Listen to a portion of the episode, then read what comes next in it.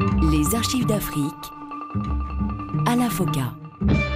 Bonjour à tous et bienvenue dans ce magazine consacré à l'histoire contemporaine de l'Afrique à travers ses grands hommes.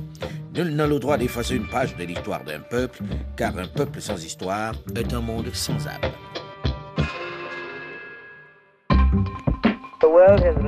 Le monde a reconnu cela.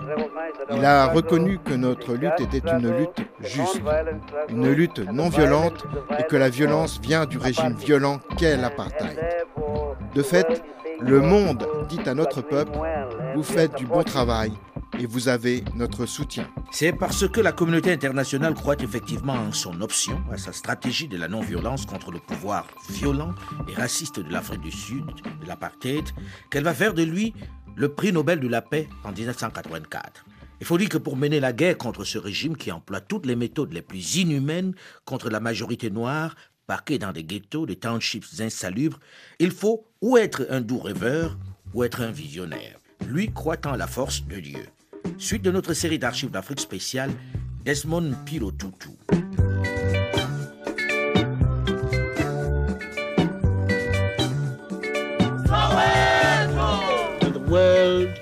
has passed its verdict. The world knows who are the real agents of reconciliation in this country. Le monde a rendu son jugement. Le monde reconnaît les vrais acteurs de la réconciliation dans ce pays. Le monde reconnaît les ministres de la justice et de la vraie paix.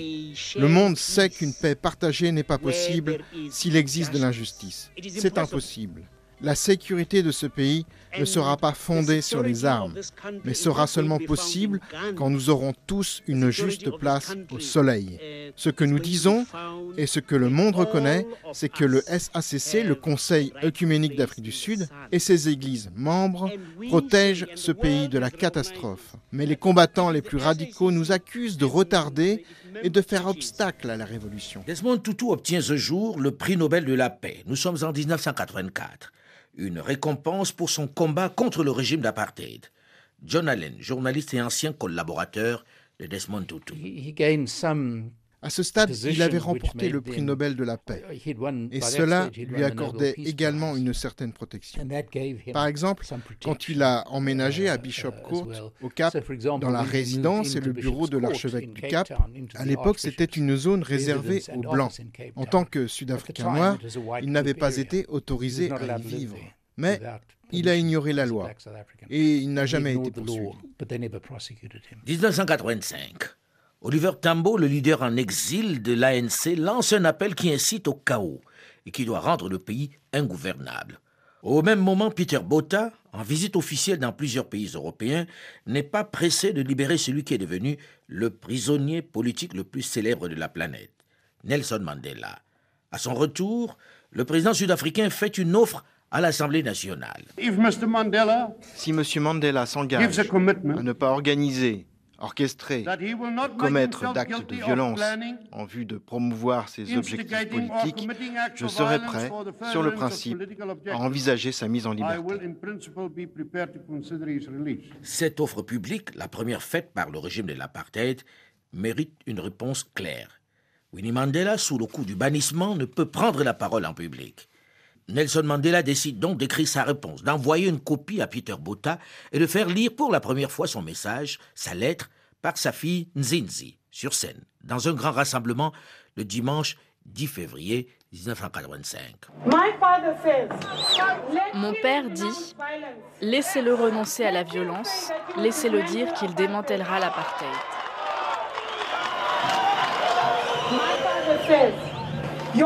Mon père a dit Ma liberté et la vôtre ne peuvent être séparées. Je reviendrai. Dans sa lettre, Nelson Mandela rajoute Quelle liberté m'offre-t-on si l'organisation du peuple reste interdite? Quelle liberté m'offre-t-on si je peux être arrêté pour violation à la loi sur le pass? Quelle liberté m'offre-t-on de vivre avec ma famille si ma chère femme reste assignée à Banford quelle liberté m'offre-t-on si je dois demander l'autorisation de vivre dans une zone urbaine? Quelle liberté m'offre-t-on si l'on ne respecte pas mes concitoyens sud-africains? Seul un homme libre peut négocier. Les prisonniers ne peuvent établir de contrat. Je ne peux m'engager en rien tant que vous, le peuple, et moi, nous sommes libres. Votre liberté et la mienne ne peuvent être séparées. Il termine par un Je reviendrai. C'est la liesse dans l'assistance. C'est donc non à l'offre de Peter Botha. Kobi Kwotse, le ministre de la Justice.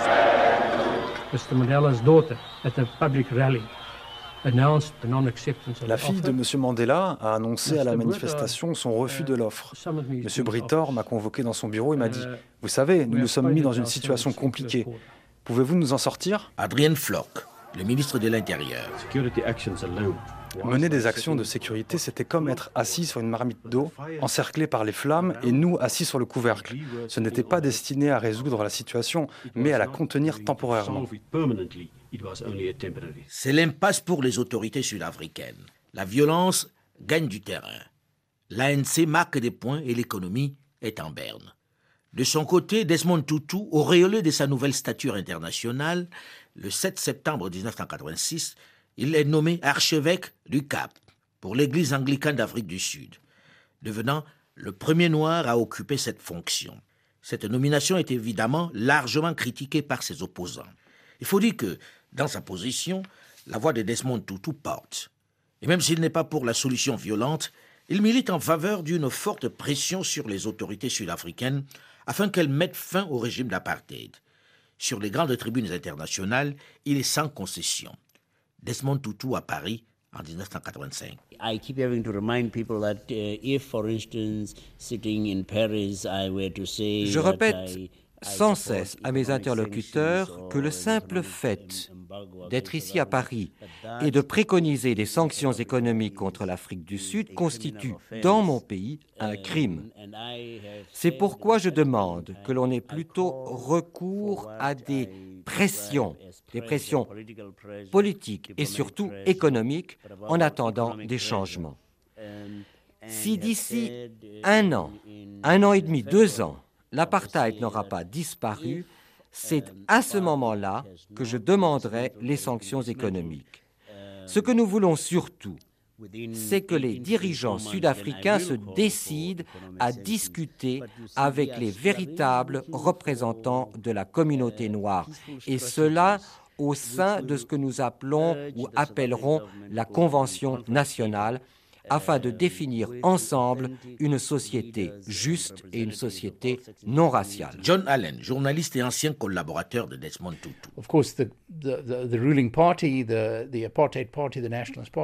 Bien uh, sûr, le parti au pouvoir, le parti de l'apartheid, le parti nationaliste uh, était très fortement contre lui. Ils le critiquaient et ont même voulu uh, prendre des mesures contre lui. Ils l'ont surveillé. La police de sécurité le surveillait tout le temps. Il mettait ses lignes téléphoniques sur écoute. Parfois, ils menaçaient d'ouvrir une enquête contre lui pour trahison. Ils ont même envisagé de le poursuivre en vertu de la loi antiterroriste de l'époque. Même le parti d'opposition blanche, qui était nominalement contre l'apartheid, était contre lui. Et cela comprenait beaucoup de gens, beaucoup de blancs et l'Église, qui étaient contre lui essentiellement à cause des sanctions. L'opposition blanche, y compris les blancs dans l'Église, disait Oui, nous sommes contre l'apartheid. Mais dès que quelqu'un commençait à proposer une solution qui pourrait mettre fin à l'apartheid, soudainement, il n'y avait plus personne. C'est ce qui s'est passé avec les sanctions. En cette seconde moitié de la décennie 80, c'est l'impasse pour les autorités sud-africaines. La violence gagne du terrain. L'ANC marque des points et l'économie est en berne. Ici, Radio Fluo, la voix de l'ANC. Nous avons besoin d'être dans une position plus forte avant d'engager les négociations avec le gouvernement. Thabo Mbeki, le directeur de l'information de l'ANC, l'African National Congress. We have to make apartheid unworkable and our country ungovernable. Nous devons tout faire pour que le gouvernement de l'apartheid devienne ingouvernable. L'accomplissement de cette tâche créera pour nous la possibilité de renverser le régime et de prendre le pouvoir. Plus concrètement, nous avons concentré nos efforts sur le maillon faible du contrôle de la chaîne de commandement. Nous devons maintenir et intensifier une offensive ininterrompue contre l'autorité gouvernementale locale. La radio de l'ANC installée en Zambie est celle que les populations noires écoutent. C'est par elle que passent les messages pour la mobilisation. La Zambie est en fait l'arrière-base du combat pour la liberté. L'ancien président Kenneth Kaunda de Zambie. Nous avions décidé d'apporter notre soutien aux combattants de la liberté en Angola, au Mozambique, au Zimbabwe, en Namibie et en Afrique du Sud. Cette décision nous a causé beaucoup de problèmes. Beaucoup de problèmes. Mais il n'était pas possible de faire autrement. C'était une question de principe. Dans cette période du milieu de la décennie 80, la tension est à son comble dans toute l'Afrique du Sud, jusque dans les salles de classe. L'un de vous peut-il me dire quel est ce continent? C'est l'Afrique. Et combien y a-t-il d'habitants en Afrique? Il y a 354 millions d'habitants ici, en Afrique. Vous avez tous bien compris. Bon. En Afrique du Sud, les blancs et les noirs sont bien sûr séparés. Les blancs habitent dans leur ville et nous, les noirs, nous habitons dans d'autres quartiers. D'accord. Mais savez-vous quelle est la loi qui est à la base de tout cela? Blam le principal de l'école primaire de Soweto. Je suis persuadé que dans l'état actuel des choses, une lutte armée est inévitable.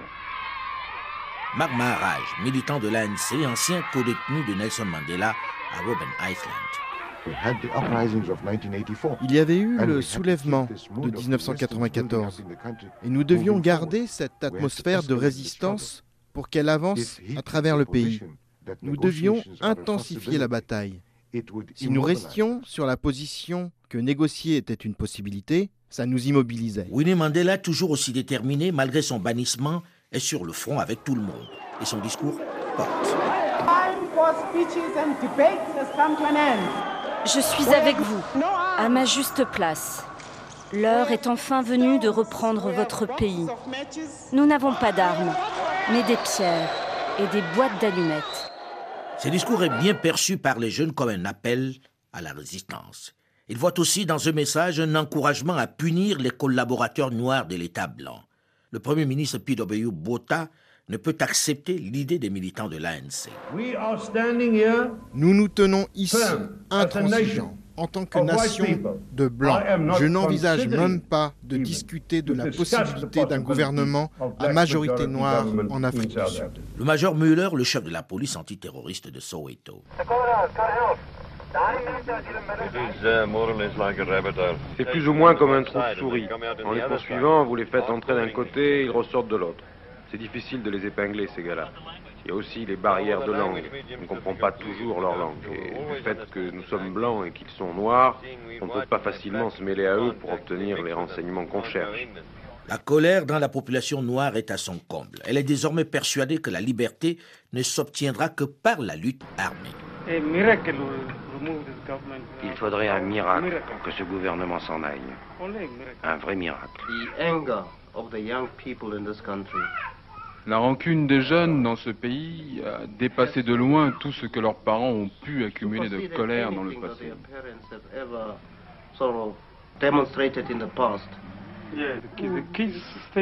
Nos jeunes disent que nous avons perdu notre temps.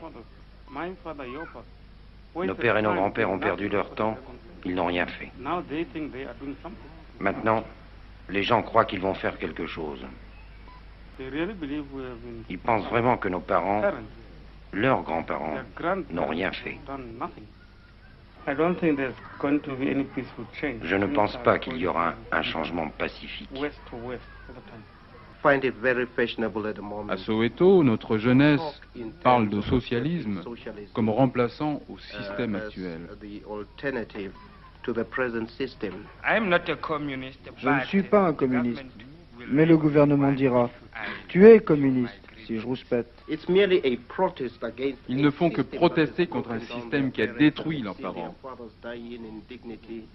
Ils ont vu leur père humilié et laissé tomber comme de vieux vêtements lorsqu'ils ont cessé d'être utiles à la vie économique. Et c'est pour cela que les jeunes protestent contre le système, c'est pour cela qu'ils parlent de socialisme. En Afrique du Sud, c'est quasiment la guerre civile. Les banlieues ne sont plus les seuls terrains de bataille. Les quartiers réservés aux Blancs sont maintenant touchés. Les centres commerciaux sont pris pour cible. Le gouvernement déclare alors l'état d'urgence qui donne à la police des pouvoirs illimités. Elle doit absolument écraser cette révolte. L'armée, la police et les renseignements dirigent le pays au travers d'un conseil de sécurité d'État. Le brigadier Yann Fisser, le chef de la police de Soweto. Quand j'ai été appelé ici le 17 juin 1976, les émeutes étaient au maximum. Mais comme vous avez pu le constater, tout est rentré dans l'ordre et tout va bien. Je ne pense pas que dans le prochain avenir, il y ait une révolte. Je crois que nous avons rétabli un contact, des relations, des communications avec les Noirs et que tout va pour le mieux maintenant. Les enfants sont retournés à l'école et nous avons permis que les autobus aillent jusqu'à leur terminus. Tout cela s'est passé sans heure. À partir d'ici, vous avez bonne vue de la topographie de Soweto. Là où cela a été le plus difficile, c'est dans la région des Middle Mais le pire, c'était le Jaboubou, au lycée Maurice Isaacson, de l'autre côté de Naledi, le lycée de Naledi. Le ministre de la Défense, Peter Bota. Nous n'avons pas cessé de dire au monde libre qu'une superpuissance, le militarisme marxiste, s'infiltre dans l'hémisphère austral dans l'océan Indien. Il s'infiltre dans la Corne d'Afrique et a commencé récemment à pénétrer en Afrique australe.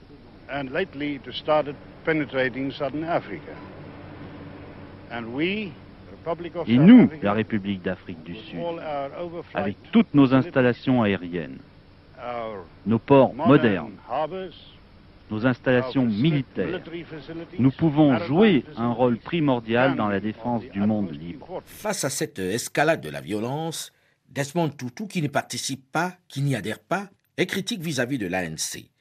Mais ce n'est pas la grande condamnation. I support the ANC, uh, African National Congress, euh, Je soutiens l'ANC, le Congrès national africain, dans ses objectifs pour une nouvelle Afrique du Sud, une Afrique du Sud non raciale, démocratique, une Afrique du Sud. Juste, une Afrique du Sud où blancs et noirs pourraient vivre en bonne entente, où les êtres humains seraient reconnus pour tels, des êtres humains créés à l'image de Dieu et non comme étant un résultat d'un hasard biologique tel que la couleur de leur peau.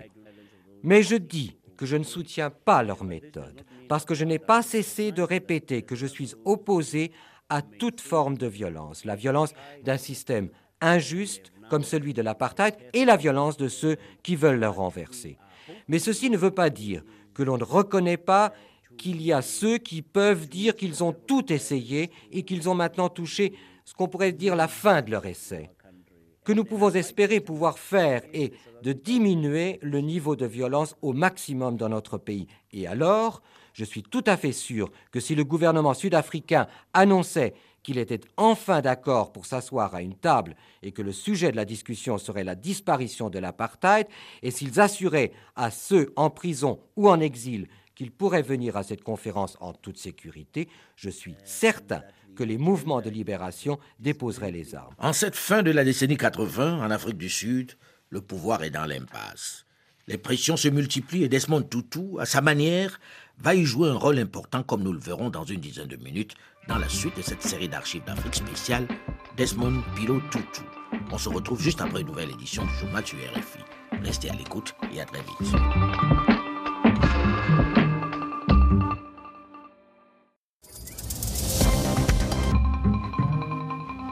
Les archives d'Afrique à la FOCA.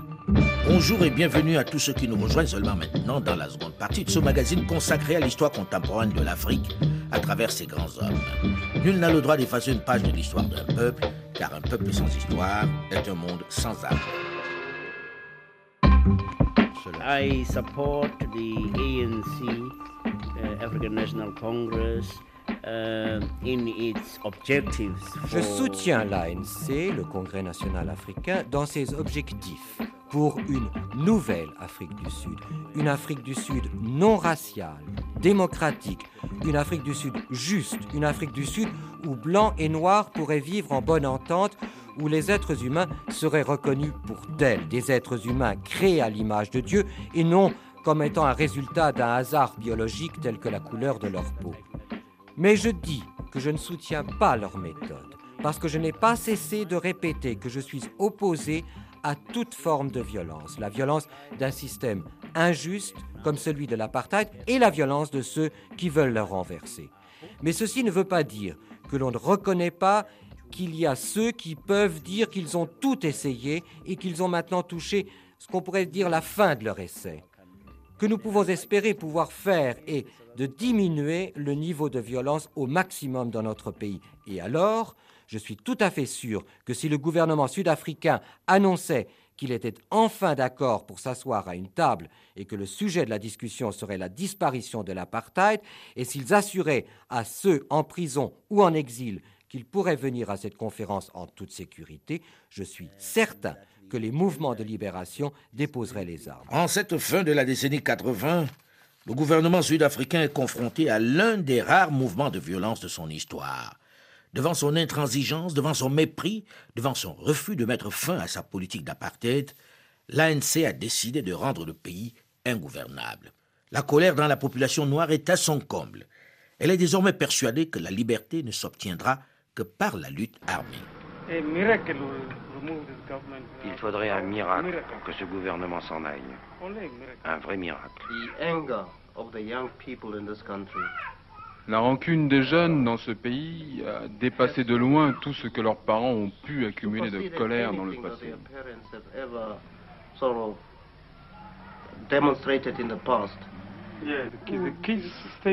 Nos jeunes disent que nous avons perdu notre temps. Nos pères et nos grands-pères ont perdu leur temps, ils n'ont rien fait.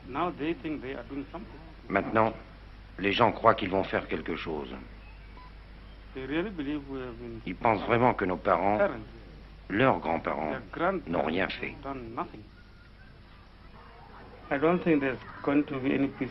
Je ne pense pas qu'il y aura un changement pacifique.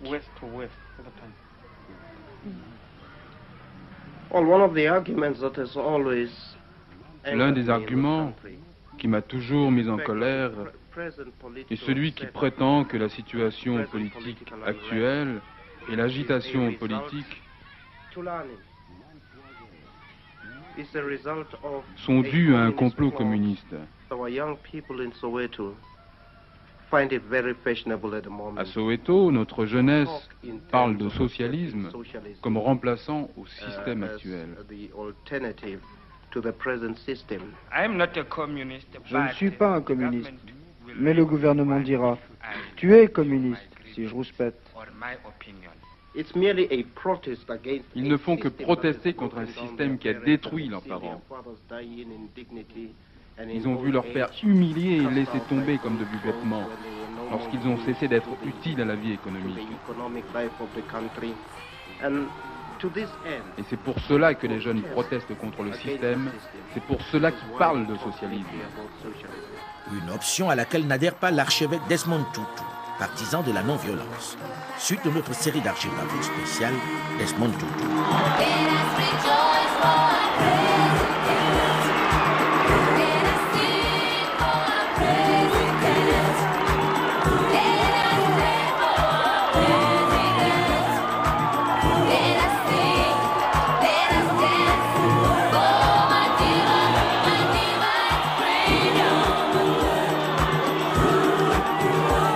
L'Afrique du Sud, dans ce tournant de la décennie 80, est quasiment en guerre civile. Les banlieues ne sont plus les seuls terrains de bataille. Même les quartiers réservés aux Blancs sont maintenant touchés. Les centres commerciaux sont pris pour cible. Le gouvernement déclare alors l'état d'urgence, qui donne à la police des pouvoirs illimités. Elle doit absolument écraser cette révolte. John Allen, journaliste et ancien collaborateur de Desmond Tutu. In the last years before Mandela's release, Au cours des dernières années qui ont précédé la libération de Mandela, le rôle principal de Desmond Tutu était celui d'agitateur pacifique contre l'apartheid. Face à la violence qui régnait, surtout au sein des communautés noires, il s'est démarqué et s'est positionné contre certaines des pratiques violentes des jeunes. Mais aussi, et surtout après son arrivée au Cap, il s'est impliqué dans l'agitation qui avait lieu dans les rues. Il participait à des marches contre l'apartheid, au de l'opposition non violente à l'apartheid, de la même manière que Martin Luther King l'avait fait en Amérique. L'état d'urgence décrété par le gouvernement va avoir des répercussions importantes sur l'économie de l'Afrique du Sud. La communauté internationale réclame des sanctions et certaines multinationales se retirent du marché local. George Bezos, avocat et ami de Nelson Mandela. The writing on the wall for the regime, I think, was after the 76 uh, le tournant pour le régime a été le soulèvement des écoliers en 1976 à Soweto. Secondly, the effect of the death of Steve Biko. Uh, I represented the family and uh, we showed that he was murdered. Uh, Deuxièmement, les effets de la mort de Steve Biko. Je représentais la famille et on a démontré qu'il avait bien été assassiné. Things were not going well for the government. And what happened in 85? Et en 84, 85, les choses n'allaient pas si bien pour le gouvernement. Alors, que s'est-il passé en 85 In America, refused to renew the short-term loans to the South African government les banques de crédit américaines ont refusé les prêts à court terme au gouvernement sud-africain.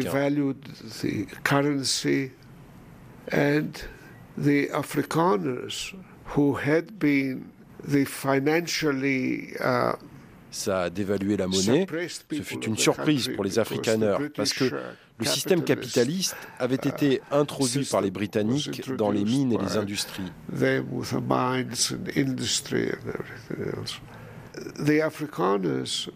À l'époque, les Afrikaners entretenaient de bons rapports avec le reste du monde, car les gens qui avaient de l'argent savaient commercer avec le gouvernement.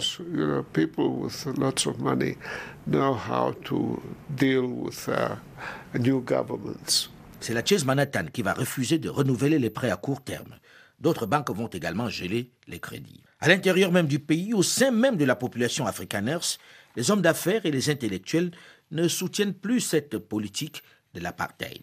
Le monde entier regarde notre pays et il se demande pourquoi nous avons cru que si la démocratie était bonne pour les Américains en 1776, celle-ci ne le serait pas pour le peuple sud-africain. Nous ne pouvons pas faire moins que de nous tenir aux côtés des Noirs.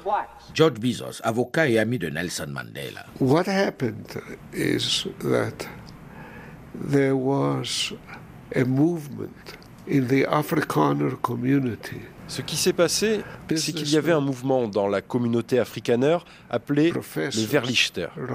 Ce mouvement, professeurs, écrivains, intellectuels, étudiants, s'est constitué à cause des événements de Soweto. Because what happened to Biko. À cause de ce qui est arrivé à Steve Biko. others died in police uh, et parce que 60 autres personnes sont mortes dans les cellules des commissariats de police. The Afrikaners said that uh, uh, the death, death of Biko made uh, South Africa the skunk of the world. You know what a skunk is? Un des journaux afrikaners a dit que la mort de Steve Biko a fait de l'Afrique du Sud le cancre du monde. Vous savez ce que c'est un cancre? Un animal. Je pense qu'en 85, ce qu'ils ont montré au monde, c'est que l'apartheid n'allait pas durer pour toujours. Puis Bayou Bota, le Premier ministre continue de faire de la résistance. Do you foresee any circumstances under which you would talk with and release Nelson Mandela? Je suis préparé seulement à parler à ceux qui veulent le changement constitutionnel et pas à ceux qui veulent le changement par la révolution. Le pays est sur le point d'imploser, puisque l'état d'urgence n'a pas calmé la détermination des populations noires. L'archevêque du Cap, Desmond Tutu, est également dans les grands meetings. Il organise alors des protestations contre la ségrégation raciale et les campagnes de boycottage, dont celle du charbon d'Afrique du Sud. Il milite également pour des écoles communes, qui représentent pour lui une étape essentielle dans la réconciliation de l'Afrique du Sud. Il milite aussi contre la réglementation des déplacements des Noirs, les paslos. Nous avons besoin de Nelson Mandela. Il est notre leader. Il est notre leader. Libérez Nelson Mandela. P.W. Botha, le ministre des Affaires étrangères, s'énerve. J'ai été droit et patient. Ne me poussez pas trop loin. Ne me poussez pas trop loin. John Allen, journaliste et ancien collaborateur de Desmond Tutu. L'opposition au sein de la communauté noire n'était pas aussi forte et se trouvait principalement parmi les jeunes Sud-Africains noirs, les Sud-Africains noirs en colère elle n'a vraiment commencé qu'au milieu des années 80, car à la fin des années 70, à Soweto, Tutu était parmi les deux ou trois dirigeants les plus éminents à s'exprimer dans la grande église de Soweto, l'église Regina Mundi. Il y parlait notamment le 16 juin, chaque année, le jour de l'anniversaire du soulèvement de Soweto. Là, il était célébré parmi les jeunes. Les prêtres qui allaient à l'église m'ont dit que pendant ces années-là, les jeunes savaient à peine qui était Nelson Mandela. Il avait été emprisonné quand ils étaient très jeunes. Ils n'avaient jamais vu sa photo. Il n'était pas vraiment connu des jeunes. L'ANC et le PAC avaient été interdits à peu près au moment de leur naissance. C'étaient des jeunes de Soweto à la fin des années 70. Mais Tutu ou Tano Motlana, qui était médecin à Soweto, ou un certain Manas Butulezi, qui plus tard est devenu président de la SACC, ou encore Percy Koboza, le rédacteur en chef du journal, eux étaient de grands noms pour les jeunes de l'époque, qui généralement les admiraient. Mais avec le nouveau soulèvement contre l'apartheid, qui a commencé à partir de 1984, les jeunes se sont tournés vers la violence et vers des pratiques telles que le collier. Ils mettaient un pneu autour du cou d'un supposé informateur et y mettaient le feu. S'ils vous soupçonnaient d'être un informateur, s'ils pensaient que vous étiez un informateur pour la police, ça arrivait généralement lors des funérailles de quelqu'un qui avait été tué par la police. S'ils pensaient que vous étiez un informateur, ils vous mettaient un pneu autour du cou, versaient de l'essence sur le pneu et vous brûlaient vif. Quand Toutou a commencé à dénoncer cette pratique, certains des jeunes se sont mis en colère. Ils disaient Ces gens peuvent nous faire tuer. Ce sont des espions et ils peuvent nous faire tuer. Ils devraient être traités comme des espions capturés par la résistance à l'époque nazie en Europe. Si vous attrapiez des espions, vous les liquidiez. Quand Desmond Tutu s'est prononcé contre cette pratique, c'est à ce moment-là que beaucoup se sont opposés à lui. Mais ce n'était pas toute la société noire. Quoi qu'il en soit, la pression exercée de part et d'autre sur le régime d'Afrique du Sud commence à porter des fruits. En interne, on étudie les nombreuses possibilités pour mettre fin à cette insurrection.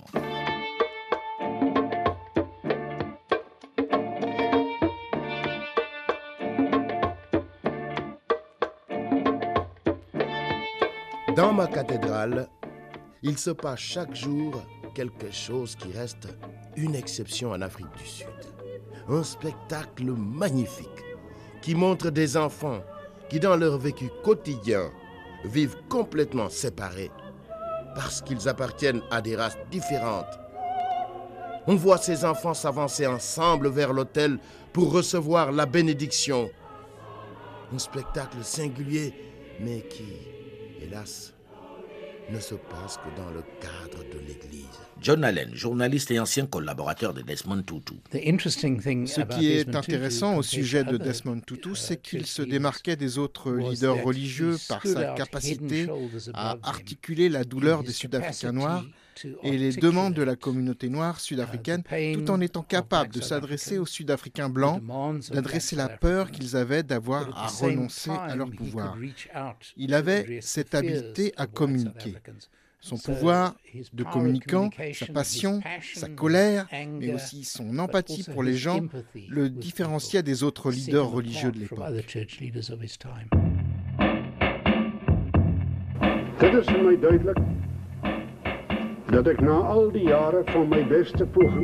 C'est clair pour moi qu'après toutes ces années, Je suis à présent ignoré par mes ministres dans mon cabinet. Je n'ai donc d'autre choix que de vous annoncer ma démission.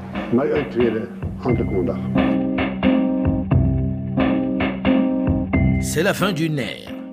Peter Botha, le président de l'apartheid, démissionne de sa fonction.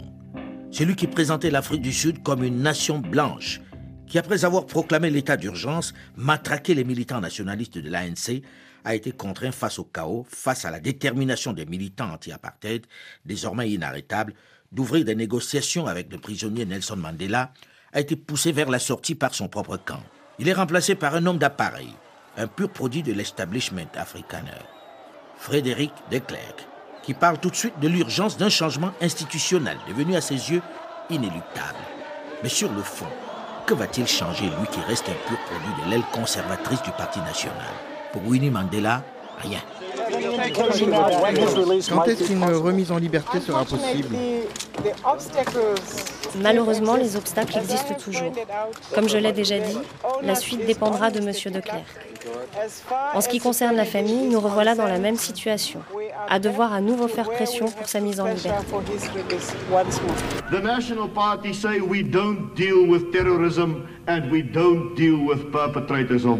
Le Parti national dit que nous ne traitons ni avec le terrorisme ni avec ceux qui utilisent la violence. L'ANC est actuellement engagée dans la violence, pratique une politique de violence et se rend continuellement coupable d'actes de violence. Que peut-on attendre de ce nouveau président qui arrive au pouvoir en Afrique du Sud en ce mois d'août 1989, qui refuse officiellement de négocier avec l'ANC, mais qui dans le même temps évoque dans son discours d'investiture l'urgence du changement?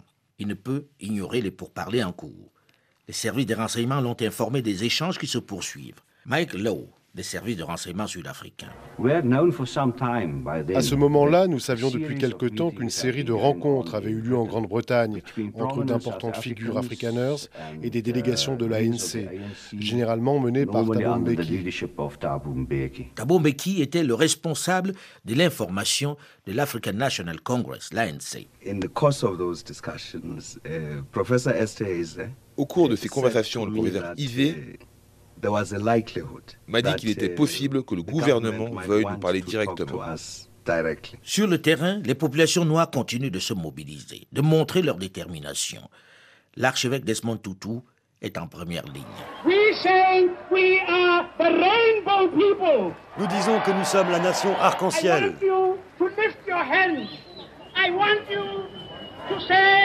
Je veux que vous leviez haut les mains et je veux que vous répétiez après moi. Notre marche pour la liberté est imparable. Notre marche pour la liberté est pour nous tous.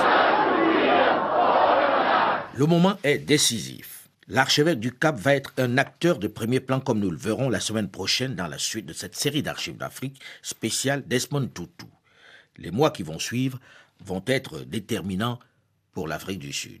Mais en attendant, vous pouvez d'ores et déjà réécouter cette émission sur le site de RFI à la rubrique podcast ou sur le site archivesdafrique.com ou tout simplement l'écouter sur votre téléphone portable en téléchargeant gratuitement l'application Archives d'Afrique sur iOS ou sur Google Play. Vous pouvez également réagir comme vous le faites toujours sur notre page Facebook, la première sur notre antenne, grâce à vous évidemment. Olivier Raoul, Delphine Michaud et Alain Foucault, nous vous donnons quant à nous rendez-vous la semaine prochaine, même heure, même fréquence, pour la suite de notre série d'Archives d'Afrique spéciale Desmond Tutu. Dans un instant, une nouvelle édition du journal sur Radio France Internationale.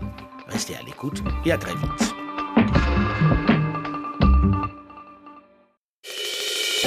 Littérature